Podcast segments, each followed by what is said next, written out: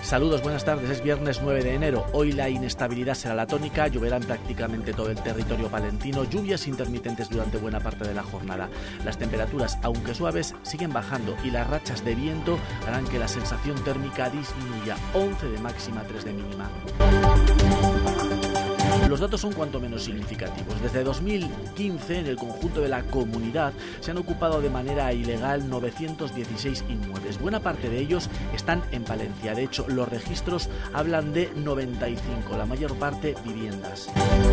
Reducir los plazos para las desocupaciones, que se les impida empadronarse en las viviendas ocupadas y mayores penas son los propósitos del proyecto de ley que el Partido Popular ha aprobado, visto bueno a la toma de consideración con su mayoría en el Senado. Hoy la han valorado los senadores por Valencia. Jorge Domingo Martínez. Un desalojo de la vivienda en 24 horas. O sea, se intentará que se haga de manera voluntaria, pero llegado el caso, si no se lleva a cabo esa eh, desocupación de manera voluntaria, se llevará a cabo un desalojo de forma forzosa. Se impide también que los ocupas se puedan empadronar el domicilio, algo que se podía hacer hasta ahora.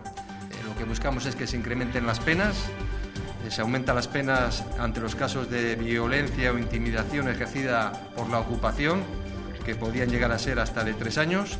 Y en la crónica municipal contarles que el tribunal correspondiente ha desestimado el recurso de Urbaser contra la adjudicación del contrato de limpieza de la ciudad, por lo que el ayuntamiento puede comenzar a trabajar con la nueva adjudicataria FCC Medio Ambiente y Acción a Servicios Urbanos. Se liquidarán los asuntos pendientes con Urbaser y se comenzará a hacer la transición. Una de las prioridades del equipo de gobierno es ejecutar un plan de limpieza en los barrios. Toño Casas, concejal de Medio Ambiente del Ayuntamiento de la ciudad.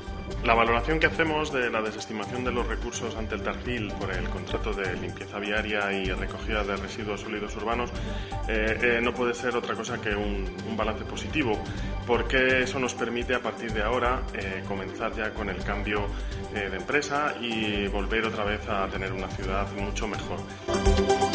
Y también en Junta de Gobierno local se ha dado cuenta de que ha quedado desierta la contratación de las obras para la peatonalización de diferentes calles del centro de la capital palentina en el marco de la ejecución de la zona de bajas emisiones. Ninguna empresa se ha presentado.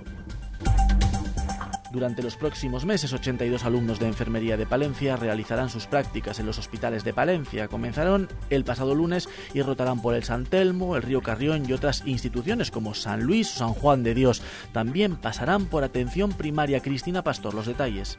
82 alumnos del tercer curso del grado de enfermería de Valencia ya se encuentran realizando sus prácticas en el Hospital San Telmo y también en el Hospital Río Carrión. Estarán hasta el mes de junio. Pasarán por los diferentes servicios, hospitalización y también la especializada como quirófano o urgencias. Las prácticas son fundamentales en este tipo de estudios, no en vano, ocupan aproximadamente los 90 créditos del total del grado. Y vamos con los ecos. En Palencia, de los Goyas, que mañana se entregan en Valladolid. Hay un diseñador de la ciudad, José Martín, que estará presente con varios trabajos. Marta Caña. Los premios Goya llegan a Castilla y León y eso tendrá su impacto en nuestra provincia. En este taller, en este atelier de José Martín, se han diseñado cuatro de los vestidos de los trajes que van a pasar por esa alfombra roja. Nosotros hemos querido conocerlos. Oye, hay dos que van a ir a los Goya que quieren vestirse de ti Digo, pues que me llamen, digo que, que no tengo ningún problema. Y bueno, ya me llamaron y tal. Pero vamos, me estaban buscando por todos los lados. Digo, pero si yo no me muevo de mi taller, o sea, que vengan aquí a buscarme, vamos. Y lo hago muy bien. La experiencia ha sido muy, muy bonita, muy agradable. A ver, el hecho de que quieran ir vestidos de alguien de Palencia, pues habla muy bien de ellos.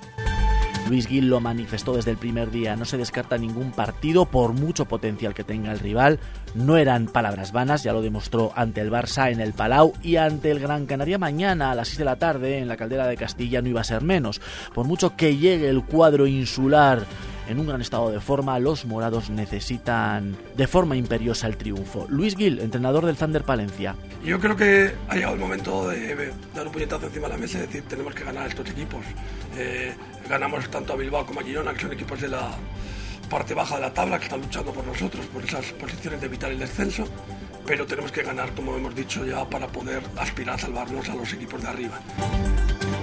Toda la actualidad de la capital y la provincia aquí en Vive Radio Palencia.